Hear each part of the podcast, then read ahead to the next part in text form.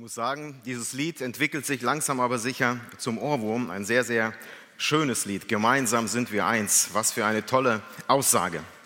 Ich möchte meine Predigt mit einer kleinen Frage beginnen.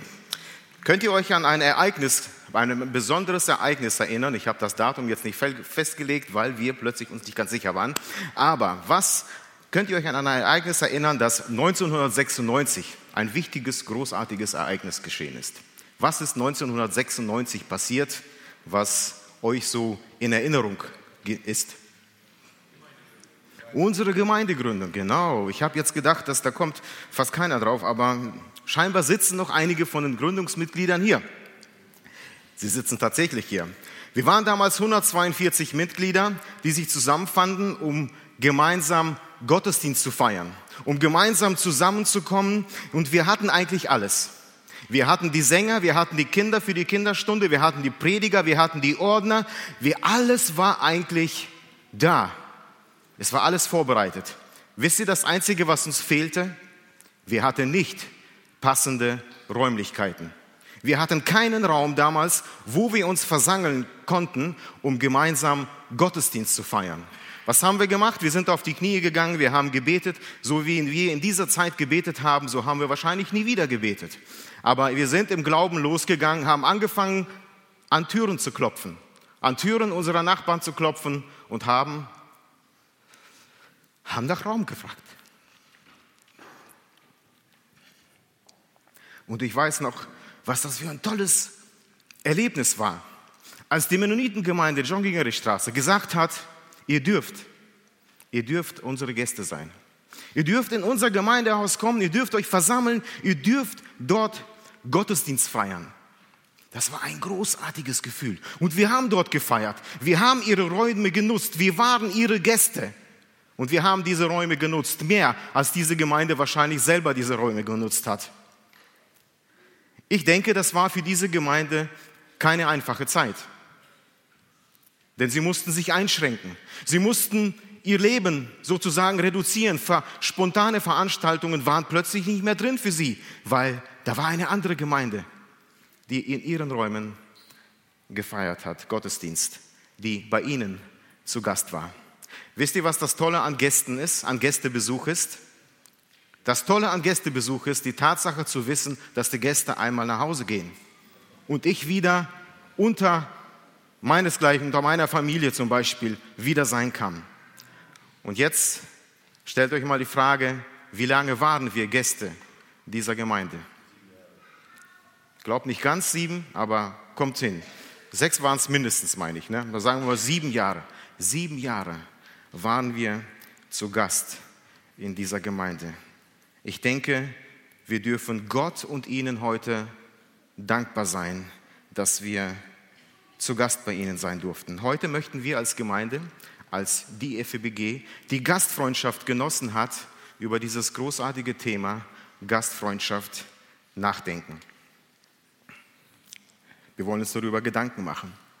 Und wir wollen es nicht tun, weil wir Gäste waren oder weil es einfach ein interessantes Thema ist. Nein, wir wollen über das Thema nachdenken, weil das Wort Gottes uns dazu auffordert. Zum Beispiel 1. Petrus Kapitel 4, Vers 9. Gastfreundlich zu sein gegeneinander, ohne Murren, ohne zu murren. Römer 12 werden wir ebenfalls aufgefordert, einander zu dienen, einander zu ermahnen, barmherzig zu sein, Liebe zu üben, einander annehmen. Und über einige dieser Themen haben wir, haben wir in den vergangenen Wochen schon nachgedacht. Und dann steht da aber auch noch, und übt willig Gastfreundschaft. Gastfreundschaft, die Bibel fordert uns dazu auf, fordert uns ganz gezielt dazu auf, nach Gastfreundschaft zu trachten, uns darin zu üben. Wisst ihr, was mein Problem damit ist? Wenn ich mich selber anschaue, wenn ich mein Leben anschaue, muss ich fest, leider feststellen, dass Gastfreundschaft immer noch eine recht große Baustelle darin ist. Und ich habe mich ganz einfach gefragt, warum? Warum ist es oft so in, meine, in, meinem Leben? Paulus schreibt an die Hebräer und sagt ihnen, bleibt fest in der brüderlichen Liebe. Und ich fände es schön an dieser Stelle, wenn er dabei geblieben wäre. Denn die Liebe ist doch das größte Gebot. Liebe ist doch das, äh, alles, was wir brauchen. Liebe ist doch die Erfüllung des Gesetzes Gott, Gebotes Gottes. Ja? Aber dann sagt er noch, und vernachlässigt nicht die Gastfreundschaft. Luther übersetzt, vergesst nicht die Gastfreundschaft. Kann es sein, dass wir uns manchmal, was Gastfreundschaft angeht, dass wir manchmal über so große und wichtige, für uns wichtige Dinge nachdenken, dass wir es vergessen, wie es ist, einander gastfreundlich gegenüber zu begegnen. Und dass aus diesem Grund Paulus uns daran erinnern muss. Vergesst bitte nicht, gastfreundlich zu sein. Ich musste über diese Frage nachdenken. Ich musste darüber nachdenken, warum Gastfreundschaft so einen hohen Stellenwert innerhalb einer Gemeinde hat, in unserem Leben als Kinder Gottes hat. Was wäre denn die Folge?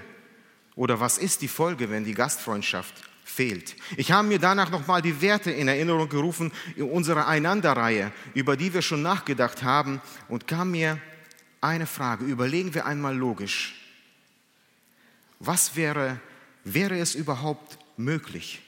Ist es überhaupt möglich, mich der Nöte meiner Geschwister anzunehmen, ihnen helfen, Lasten zu tragen, ihnen mit Liebe zu begegnen, wenn ich nicht bereit bin, ganz praktisch, die Tür meines Hauses für sie zu offen, öffnen und sie zu Gast einzuladen? Es wäre überhaupt nicht möglich, mich der Nöte meiner Mitmenschen anzunehmen, wenn ich nicht bereit bin, mein Leben für sie zu öffnen, denn dann bekomme ich ja gar nichts mit von dieser Not.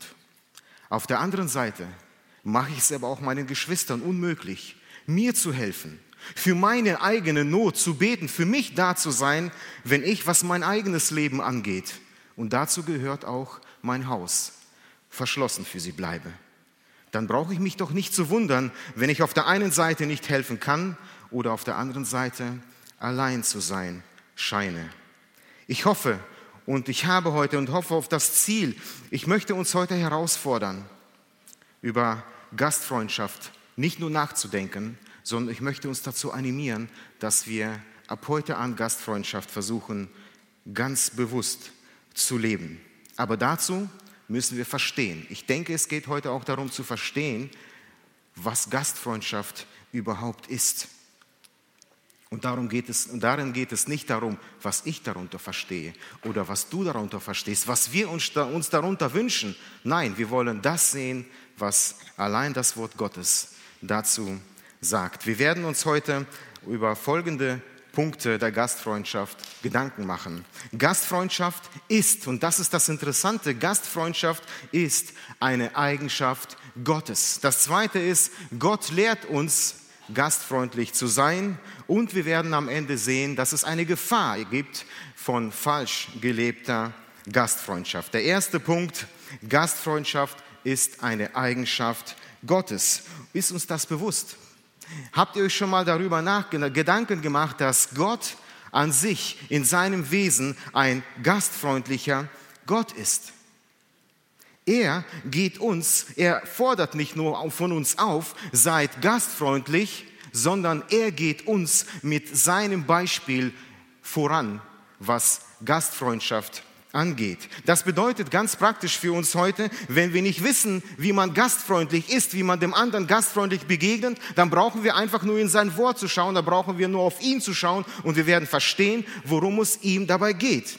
Wenn wir nicht wissen, wie man gastfreundlich ist, ist er die Antwort. Wenn wir nicht wissen, wann muss ich es denn sein, dann finden wir in ihm die Antwort. Wenn wir nicht wissen, wem gegenüber ich aufgefordert bin, gastfreundlich zu sein, dann werden wir in ihm eine Antwort auf diese Frage finden. Aber anfangs steht natürlich, frage ich mich natürlich, wie erkenne ich denn die Gastfreundschaft Gottes? Denn er ist immerhin Gott, er ist für uns visuell nicht sichtbar und doch gastfreundlich? Wie erkenne ich die Gastfreundschaft Gottes? Bei seiner Liebe ist mir das schon verständlich. Aus Liebe gab er nämlich seinen Sohn. Als er mir meine Sünden vergeben hat, dann habe ich es gespürt. Und ich fühle mich auch immer in ihm geborgen. Ich bin angenommen, das weiß ich. Aber Gastfreundschaft? Wir verbinden ja berechtigterweise mit Gastfreundschaft, bei jemandem zu Gast zu sein ein oder jemanden zu empfangen, worüber die Bibel auch spricht, wozu die Bibel uns alle auch herausfordert. Darf ich euch fragen, wann wart ihr das letzte Mal zu Gast bei Gott? Wie war dieser Besuch bei Gott? Worüber habt ihr gesprochen? Was habt ihr dabei gefühlt? Ist schon irgendwo eine eigenartige Frage, oder? Aber wisst ihr, was noch viel eigenartiger ist? Dass der Psalmist David in Psalm 23 genau diesen Zustand beschreibt. Er sagt, du bereitest von mir, vor mir einen Tisch im Angesicht meiner Feinde. Du salbst mein Haupt mit Öl und du schenkst mir voll ein. Trotz der Bedrängnisse und der Nöte, in der sich David befunden hat, fühlt er sich geborgen in Gott.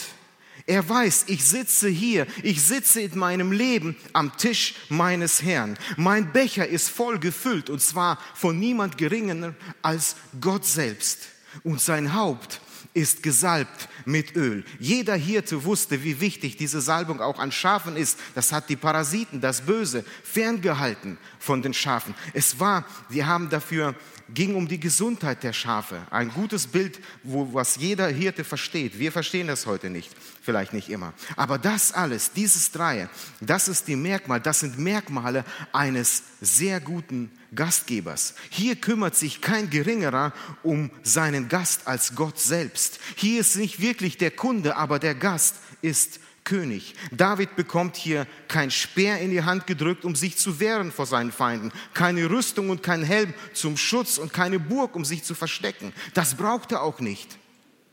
Warum? Weil er Gast ist. Gast ist, Gast ist bei Gott, unserem Herrn. Weil er die Gemeinschaft mit ihm pflegt und sie genießt. Sein Becher ist jetzt erstmal gefüllt und muss getrunken werden. Sein Haupt ist gepflegt und dadurch geschützt. Und Tischgemeinschaft, das braucht seine Zeit.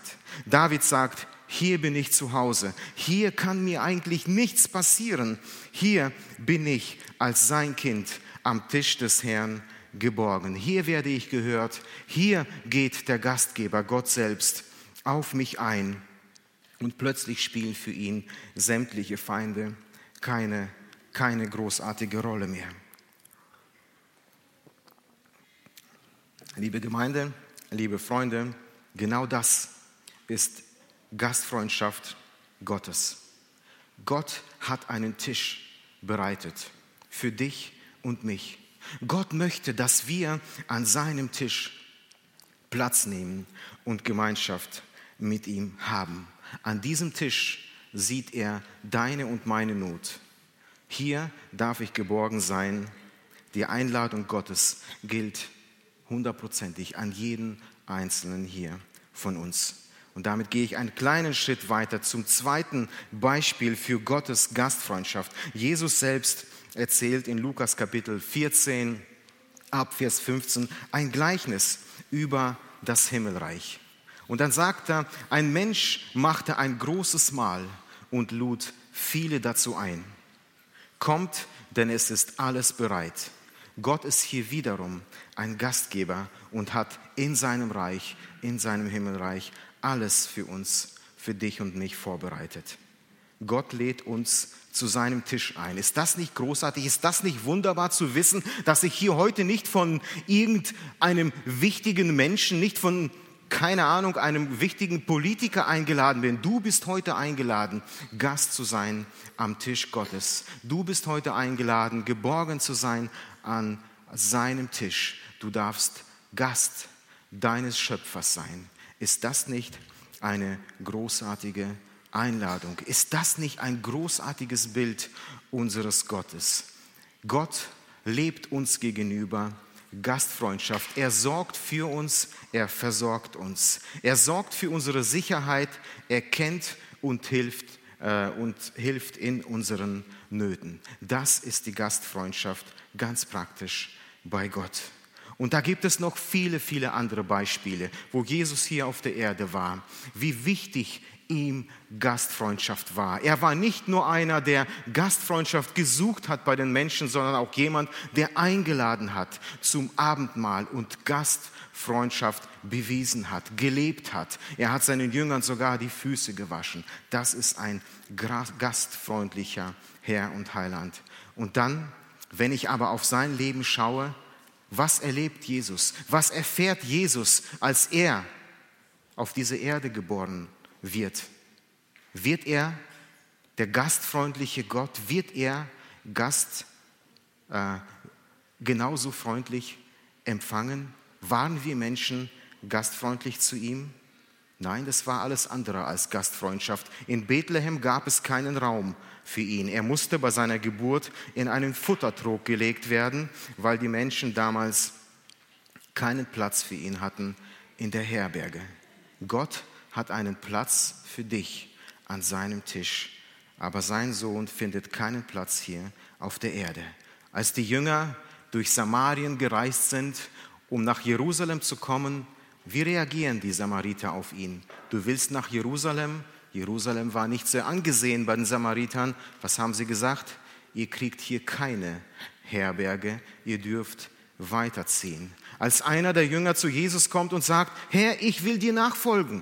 Ich will dir nachfolgen, ganz egal, wohin du gehst. Ist das nicht ein großartiges Vorhaben? Ist das nicht etwas Tolles? Was Besseres kann man sich doch von einem Nachfolger nicht denken. Aber wie war damals die Antwort von Jesus an diesen Jünger? Er sagte, du willst mir nachfolgen, dann musst du dir aber eines bewusst sein. Selbst die Füchse haben Gruben und die Vögel haben Nester, aber der Menschensohn hat keinen Platz, wo er sein Haupt hinlegen kann. Ja, Johannes hat es im ersten Kapitel sehr treffend zusammengefasst. Er kam in sein Eigentum, aber die Seinen nahmen ihn leider nicht auf. Ist das nicht traurig? Ist das, macht das uns nicht nachdenklich, dass Jesus, der uns allen eine Heimat im Himmel vorbereitet, uns an seinen Tisch lädt. Wir dürfen uns heute schon geborgen sein, geborgen fühlen an seinem Tisch. Er aber selber hat oft in unserem Leben keinen Raum. Deswegen ist die Aufforderung des Gottes an seine Kinder, seid nicht so. An seine Gemeinde, lebt anders. Entscheidet euch anders zu leben. Lernt von mir. Entscheidet euch euch gegenseitig gastfreundlich zu begegnen. Und Gott lehrt uns nicht nur, geht, geht, Gott geht uns nicht nur mit gutem Beispiel voran, sondern Gott lehrt uns, wie es ist, gastfreundlich zu sein. So wie ich meinen Kindern nicht einfach sage, geh mal in dein Zimmer und räum auf. Und dann komme ich nach drei, vier Stunden wieder und schaffe und schaue mal nach, ob sie zu meiner Zufriedenheit gearbeitet haben. Nein, ich gehe mit ihnen aufs Zimmer, ich zeige ihnen die Unordnung, ich bringe sie in die Situation eines vielleicht mittelgroßen Chaos. Und die dürfen praktisch sozusagen am Objekt lernen, wie es ist, aufzuräumen.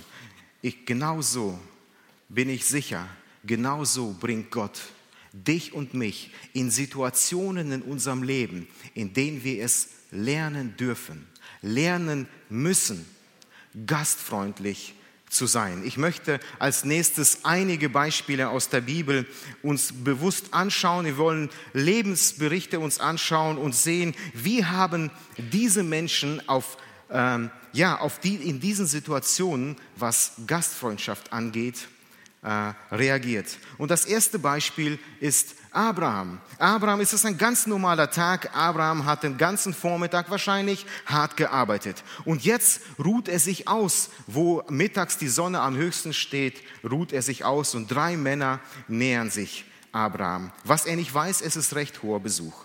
Und da heißt es 1. Mose 18, und der Herr erscheint ihm bei den Terebinden Mamres, während er am Eingang seines Zeltes saß als der Tag am heißesten war und er erhob seine Augen und schaute, siehe, da standen drei Männer ihm gegenüber. Fremde Männer kommen zu Besuch. Abraham hat jetzt eigentlich einige Möglichkeiten, auf diese Männer zu reagieren. Äh, er könnte reagieren nach dem Motto wie diese drei Affen. Nicht sehen, nichts hören, nichts sagen. Ich habe sie nicht gesehen. Ich reagiere erstmal gar nicht auf diese Männer. Vielleicht geht ja an mir vorbei. Vielleicht habe ich ja Vielleicht brauche ich da gar nicht so großartig auf sie zu reagieren. Er hätte ihnen auch ganz höflich sagen können, hört mal zu, ihr Lieben, ihr seid schon eine ganze Weile marschiert, ihr wart den ganzen Vormittag unterwegs und wer weiß wie lange. Jetzt steht die Sonne so weit am Himmel, lauft mal schnell weiter, da hinten gibt's eine Raststätte, da könnt ihr auftanken. Da findet ihr sicherlich ein Zuhause. Abraham hätte aber auch sagen können, er hätte von seiner eigenen Situation ausgehen können. Er hätte sagen können, eigentlich, ich habe heute schon genug gemacht. Ich habe gearbeitet, ich habe hier mal locht wie ein Hund. Ich bin müde. Ich habe mich gerade hingesetzt, um mich auszuruhen. Ich sitze hier an meinem Zelt und genieße ganz einfach, es einmal runterzukommen. Das passt mir jetzt gar nicht. Aber wisst ihr, was das Interessante ist? Und wir kennen, die meisten kennen von euch diese Geschichte. Abraham, der schaut nicht das, was er fühlt. Er schaut nicht das, wie ihm, wie es ihm momentan innerlich geht. Er, ihm ist auch egal scheinbar, ob es seiner Familie jetzt vielleicht Probleme bereiten könnte, den Gästen, diesen Fremden, irgendetwas darzubieten, ja, ihnen etwas anzubieten. Er erkennt die Not und das ist das Interessante. Er sieht die Not dieser drei fremden Menschen und läuft ihnen entgegen heißt es in dem Text. Er setzt sich sogar in Bewegung. Es ist nicht so, er bleibt sitzen und wenn sie an mir vorbeikommen, dann lade ich sie ein. Nein. Wo er erkennt, ich muss hier reagieren, ich muss hier gastfreundlich sein, weil ich glaube an einen gastfreundlichen Gott und das animiert ihn, das hebt ihn auf und er geht, er läuft diesen Menschen entgegen und heißt sie herzlich willkommen in oder bei seinen Zelten. Er sagt ihnen, sucht euch ein schattiges Plätzchen, setzt euch hier unter den Baum äh, und sagt ihnen, ich werde Wasser besorgen, damit ihr euch die Füße waschen könnt.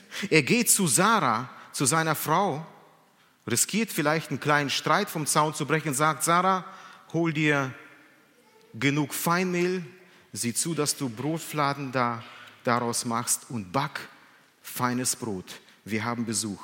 Dann geht er zu seiner Herde, sucht ein Kalb und lässt es zubereiten für seine Gäste. Warum? Weil diese Gäste in Not waren, weil sie diese Hilfe gebraucht haben. Das war ein riesiger Aufwand für, für, äh, für Abraham. Es war nicht einfach nur so, juste mal zum Kühlschrank ein paar Snickers rausholen in die Hand und gut ist. Nein, da war eine Heidenvorbereitung. Da musste geplant werden. Der Tag war gelaufen. Das, was er den Rest des Tages noch vorhatte, garantiert, das hat er nicht mehr geschafft. Das hat ihn auch ganz bestimmt etwas gekostet. Nicht nur Zeit, sondern auch Geld. Aber was war das Resultat? Was ist das Resultat, wenn Menschen bereit sind, gastfreundlich zu sein, ihre Türen zu öffnen, andere, die in Not sind, zu empfangen. Er wird gesegnet. Er wird gesegnet von Gott. Gott gibt ihm die beste Nachricht, auf die Abraham gewartet hat. Sie werden Nachkommen haben. Sie werden Kinder bekommen. Bis dahin hatten sie keine. Wisst ihr, was mir an dieser Geschichte wichtig geworden ist? Gastfreundschaft richtet sich nie an meinen eigenen Empfindungen und Gefühlen, sondern sie sieht immer zuerst die Not meines Gegenübers. Sie sieht immer, sie richtet sich immer nach meinem Gegenüber. Gastfreundschaft kostet Zeit und vielleicht auch Geld. Aber am Ende werden wir feststellen, Gastfreundschaft bringt Gottes Segen mit sich. Und das ist etwas Wunderbares. Dann habe ich ein anderes Beispiel für uns, nämlich dieser Mann hier, Zachäus. Ein Mann, mit dem ich eigentlich von mir aus nichts gemeinsam haben möchte. Dieser Mann, das war ein Verräter. Er hat für die Besatzer, die Römer, gearbeitet. Er hat für sie Steuern eingetrieben und hat dabei sein eigenes Volk betrogen, um sich selbst zu bereichern. Mit ihm wollte eigentlich niemand von den Israeliten etwas zu tun haben. Aber dieser Mann, kriegt, ähm, dieser Mann kriegt mit, dass Jesus zu Besuch kommt. Dass Jesus in die Stadt kommt und er klettert auf einen Baum, um Jesus überhaupt besser sehen zu können. Die Menschen hätten ihn nicht durchgelassen, sie haben ihn nicht durchgelassen, die haben ihn gehasst. Und er wusste, die einzige Möglichkeit, jetzt noch ein bisschen von Jesus mitzubekommen, ist, wenn ich auf diesen Maulbeerbaum meine ich, war es, wenn ich auf diesen Maulbeerbaum klettere und dann von weitem wenigstens einen Blick auf Jesus zu erhaschen. Wie reagiert Jesus auf ihn? Jesus sagt, Zachäus, steige eilend herab, denn heute will ich in deinem Hause einkehren. Und wie reagiert Zachäus? Er stieg schnell herab und nahm ihn auf mit Freuden. Ich finde dieses Bild einfach nur genial. Stellt euch diesen Mann einmal vor, ein kleiner, aber giftiger Mensch. Das ist das Bild, was die Israeliten von diesem Zachäus hatten. Sie hassten ihn wegen seiner Arbeit, denn er hatte nur Geld im Kopf. Er hatte viele von ihnen betrogen. Der Hass dieser Menschen geht so weit, dass sie jegliche Gemeinschaft mit ihm und seinesgleichen eigentlich gemieden haben. Sogar als Jesus bei ihm zu Besuch ist bei Zacchaeus, murren die Menschen, die gläubigsten von ihnen vor allem, diese murren am lautesten und sie sagen, er ist bei einem Sünder eingekehrt und hat Herberge, um bei ihm Herberge zu nehmen. Ja? Aber wisst ihr, was Jesus sieht? Und das ist das Tolle. Das ist das Tolle, dass Jesus ein komplett anderes Auge hat auf diesen Mann. Jesus sieht hier einen Mann, der sich erniedrigt und wie ein kleiner Junge auf einen Baum klettert, um etwas weiter sehen zu können. Jesus sieht hier einen Mann, der so handelt, weil er verzweifelt ist. Jesus sieht hier einen Mann, der gefangen ist und scheinbar nicht glücklich in seiner Situation. Unser einer würde wahrscheinlich sagen, selber schuld. Wie gut, dass Jesus so ganz anders auf diesen Mann reagierte als seine Zeitgenossen. Jesus lädt sich hier selbst zu ihm ein und Zachäus ist schneller runter vom Baum, als man gucken kann und sein Haus ist voll, voll von Menschen wie er, mit denen sonst niemand etwas zu tun haben wollte. Und was war das Ergebnis dieses Gastmahls? Zachäus kommt zum Glauben durch den Besuch von Jesus. Zachäus tut Buße über sein früheres Leben. Er gibt die Hälfte von dem, was er hat, den Armen. Und diejenigen, die er betrogen hat, denen gibt er es vierfältig wieder. Und das alles nur weil Jesus bereit war, diesen Mann zu besuchen, mit dem niemand sonst etwas zu tun haben wollte. Ich möchte auch aus diesem Ereignis einige Fragen für uns stellen, über die wir nachdenken können. Sind wir bereit, Menschen zu besuchen, mit denen vielleicht sonst niemand etwas zu tun haben will? Das gehört zu Gastfreundschaft. Gastfreundschaft. Gastfreundschaft ist nicht nur Besuch empfangen von Menschen, die mich gern haben und die ich gern habe. Ohne Hintergedanken sollen wir gastfreundlich sein. Nicht, weil ich auch etwas erwarte, sondern einfach, weil da sonst niemand ist, weil ich meine Verantwortung darin sehe. Sind wir bereit, Menschen mit Menschen Kontakt zu suchen, die sonst vielleicht in unserer Gesellschaft, in unserer Gemeinde übersehen werden? Hast du den Blick Jesu für solche Menschen? Haben wir den Blick für Menschen, die sich verkriechen, die sich verstecken, die auf den Baum klettern, um wenigstens ein bisschen Anwesenheit zu signalisieren. Haben wir das Auge Jesu für solche Menschen? Tatsache ist, Gottes Liebe gilt auch den Menschen, die von der Welt nicht geliebt werden, sogar gehasst oder ausgestoßen werden. Wisst ihr, was ich bei all dem Negativen, was man hier von Zachäus mitbekommt, was ich da beachtlich finde, dieser Mann war bereit. Dieser Mann war bereit, trotz allen Abgestoßenseins, trotz des Hasses, den er erlebte von seinen Mitgenossen. Er war bereit, auch einige Schritte nach vorne zu gehen. Auch wenn es nur ein Baum war, auf dem er geklettert ist. Aber er war bereit, diese paar Schritte oder Handgriffe zu tun. Er machte sich irgendwie, wie er konnte, aber er machte sich sichtbar, er machte sich bemerkbar. Weißt du, was ich heute zugeben muss? dass es manchmal heute auch in unserer Gesellschaft, vielleicht auch in unserer Gemeinde, Menschen gibt, die sich fühlen wie Zachäus, die vielleicht am liebsten unterm Radar bleiben wollen, nur nicht auffallen, irgendwie geht es ja schon vorbei. Aber wenn du dich heute vielleicht wie Zachäus fühlst, dann möchte ich dich, dir Mut machen. Steig herab von deinem Baum. Mach die ersten Schritte und mach dich bemerkbar. Mach es deinen Mitmenschen leichter, auf dich einzugehen. Und wenn es nur ein simples Wie geht es dir ist, das du zu hören bekommst, dann darfst du darauf reagieren und sagen, nicht so gut, komm doch vorbei und lass uns darüber reden. Dann machst du dich bemerkbar. Dann tust auch du etwas dafür, um runterzukommen von diesem Baum, um gesehen zu werden, um es auch deinen Geschwistern leichter zu machen. Das ist etwas, was ich an diesem Zachäus bemerkenswert finde. Er hat sich irgendwo nicht zufrieden gegeben mit seiner Situation. Er ging los. Er ging los und sah in Jesus seine Hoffnung. Wisst ihr, was geschah, als, das, als Zachäus sein Haus geöffnet hat für Jesus? Er öffnete damit nicht nur sein Haus, er öffnete damit mehr. Er öffnete, öffnete damit sein Leben. Jesus durfte sehen, wie es ihm wirklich geht. Alle anderen sahen nur den Mann auf dem Baum. Jesus sah, warum dieser Mann dort auf dem Baum saß. Gastfreundschaft bedeutet, meinen Nächsten an meinem Leben teilhaben zu lassen.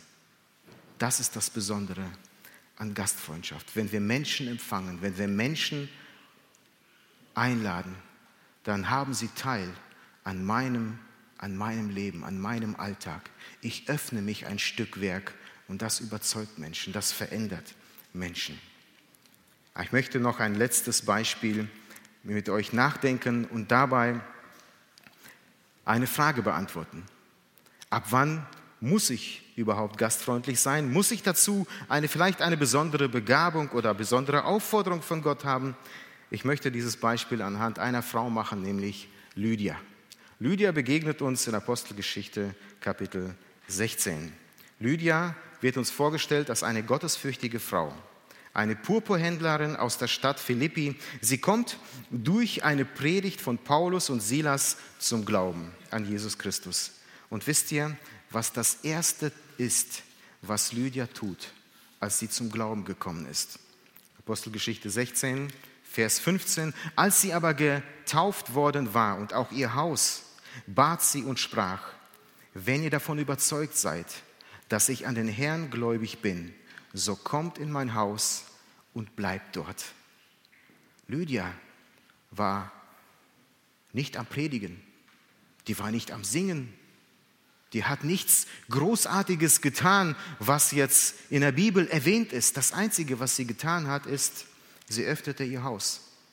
Sie öffnete ganz einfach ihr Haus erstmal für diese Apostel, für diejenigen, die von Stadt zu Stadt ziehen, um das Evangelium weiterzugeben. Sie war eine Grundlage. Sie legte in ihrem Leben einen Grundstein dafür, dass das Evangelium von Mensch zu Mensch weitergegeben werden konnte. Dafür öffnete sie ihr Haus. Und wenn wir das Kapitel 16 dann zu Ende lesen, da stellen wir fest sogar, als Silas und Paulus nach ihrer Gefangennahme wieder freikommen, da suchen sie die Gemeinde vor Ort. Und was glaubt ihr, bei wem zu Hause diese Gemeinde war? Das war Lydia. Was wäre aus diesen Gemeinden, aus den ersten Gemeinden geworden, wenn es nicht Menschen gegeben hätte wie diese Lydia, die trotz ihrer Selbstständigkeit, trotz ihres vollen Kalenders mit Sicherheit nicht bereit war, ihre Türen für ihre Mitgeschwister zu öffnen, die die Möglichkeit einfach wahrgenommen hat, da zu helfen, wo sie helfen könnte, in die Tat es umgesetzt hat. Und das Interessante ist, dieser Name, aufgrund einer ganz einfachen Tat, ist bis heute in unserer Erinnerung in der Bibel erwähnt. Gastfreundschaft ist die natürliche Reaktion eines Gläubigen, seinem Nächsten in der Not beizustehen. Ist die natürliche Reaktion eines gläubigen Menschen, meinem Nächsten in der Not beizustehen. Ist euch bei diesen ganzen Beispielen sicherlich aufgefallen, dass diese Menschen, ganz egal in welcher Situation sie selbst gewesen sind oder sich, ja, sie sich befunden haben, wenn sie eine Not erkannt haben, dann haben sie automatisch ihre Verantwortung wahrgenommen und waren bereit zu helfen. Sie waren bereit einzuladen, zu versorgen, zu dienen. Sie haben ganz einfach auf die Situation reagiert. Gastfreundschaft ist hier immer, immer mit einer Tat verbunden, aus dem Gehorsam gegenüber Gott. Gastfreundschaft ist niemals eine Frage der Gabe, eine Frage des Besitzes oder des Geldes, sondern es ist eine Frage des Gehorsams gegenüber Gott. Und das müssen wir uns auch ganz bewusst sagen. Wenn ich gastfreundlich bin, dann bin ich Gott gehorsam. Bin ich es nicht, dann bin ich ungehorsam. Durch Gastfreundschaft zeigen wir, wie gerne, wie, wie Gott diese Menschen liebt. Dass diese Liebe, die David gefühlt hat, die du und ich fühlen, die du und ich erleben, wie kannst du, wie willst du Liebe weitergeben? Ist es doch die beste Möglichkeit, Liebe weiterzugeben, indem ich etwas tue.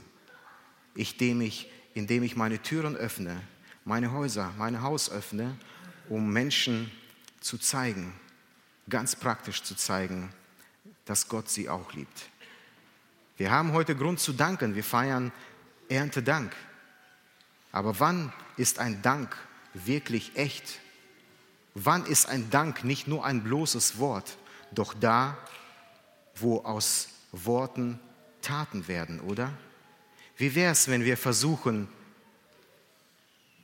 diese Tat in unserem Leben Wirklichkeit werden zu lassen? Dass wir gastfreundlich sind, dass wir einander aufnehmen, dass wir bereit sind, durch Gastfreundschaft Menschen so zu begegnen, wie Gott uns begegnet ist. Was glaubst du, geben wir an Menschen weiter, wenn wir Gastfreundschaft verweigern? Ist das die Liebe Gottes? Nein, ganz sicher nicht. Was ist in diesen Häusern nicht alles geschehen, die gastfreundlich waren oder sind? Menschen haben diesen Häusern Jesus aufgenommen. Menschenleben wurden zur Ewigkeit hin verändert. Das tut Gott wenn wir bereit sind, unsere Gastfreundschaft wirklich zu leben. Das letzte, der letzte Punkt, über den ich heute nachdenken möchte, ist die Gefahr von falsch gelebter Gastfreundschaft. Und das ist auch eine Frage, die sich wahrscheinlich uns stellt, wenn wir ganz praktisch über Gastfreundschaft nachdenken. Bedeutet Gastfreundschaft jetzt für mich Gastfreundschaft um jeden Preis? Muss ich mein Haus, meine Türen öffnen für jeden und alles?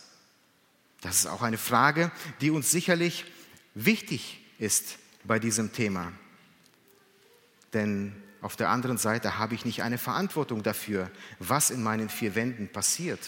Was sagt die Bibel dazu? Kann ich auch auf eine falsche Art und Weise Gastfreundlichkeit leben? Eine Art und Weise, die Gott vielleicht sogar nicht gefällt. Die Bibel gibt uns zwei klare Grenzen unserer Gastfreundschaft, wo wir Gastfreundschaft trotz allen Humanismus ganz einfach zu verweigern haben. Das erste Beispiel 1. Korinther 5, Vers 11.